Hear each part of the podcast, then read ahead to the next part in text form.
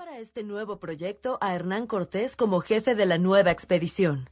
Si bien en un inicio la relación entre ambos era buena, incluso los dos compartirían los gastos que originaran los preparativos, pronto tuvieron desavenencias y Velázquez, que prácticamente había perdido el control de la expedición, intentó detener a Cortés. Buscando refrenar sus ímpetus, Velázquez decidió enviar sendas cartas de queja al rey Carlos I acerca del comportamiento supuestamente inadecuado del aventurero español. Mientras Velázquez aguardaba la respuesta, Cortés se granjeó el favor de los subordinados del gobernador, lo que le permitió reunir algunas decenas de soldados, esclavos y material bélico para la campaña. Lo hizo a tiempo en España, el rey ya había firmado, el 13 de noviembre de 1518, un documento que declaraba a Velázquez como la única persona a la que le estaba permitida organizar la expedición. Esto significaba que si Cortés partía, lo haría de modo ilegal, Parecía ser el final del aventurero, pero el gobernador de Cuba, quien todavía desconocía el dictamen a su favor, perdió el tiempo enviando nuevos y diversos documentos, dirigidos, entre otras personas, a su sobrino Juan Velázquez de León, a Diego de Ordaz y el alcalde de la Trinidad, Francisco Verdugo. En ellos les pedía retrasar la salida de la expedición, o en su defecto, detener a Cortés. Sin embargo, de nada valieron los esfuerzos del gobernador, pues Cortés se las arregló para llegar a La Habana y abandonar sus costas el 10 de febrero de 1519. Iba al mando de once barcos.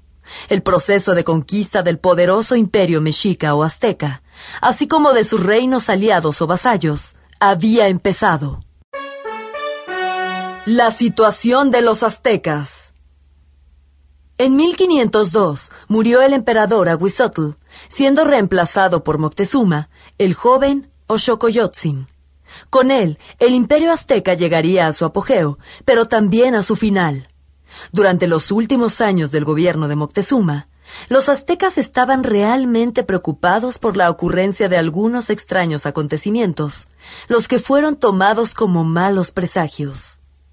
Uno de estos sucesos fue la aparición, en un bosque bajo dominio mexica, de una señal en forma de mazorca de maíz que resplandecía en el amanecer.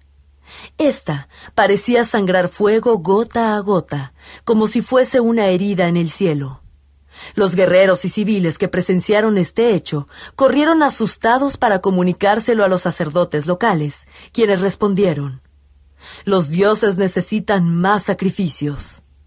Su consejo fue puesto en práctica. A propósito de este punto, era un hecho normal de la vida cotidiana y religiosa de los aztecas, que las ciudades vecinas y vasallas entregaran víctimas nobles para que se les quitara el corazón en lo alto de las pirámides mexicas. Se creía que este era el mejor modo de aplacar la ira de los dioses. Poco después, sucedería otro hecho extraño. El templo del demonio Huitzilopochtli ardió en llamas y lo hizo con más intensidad cuando la gente llegó con agua para apagarlo.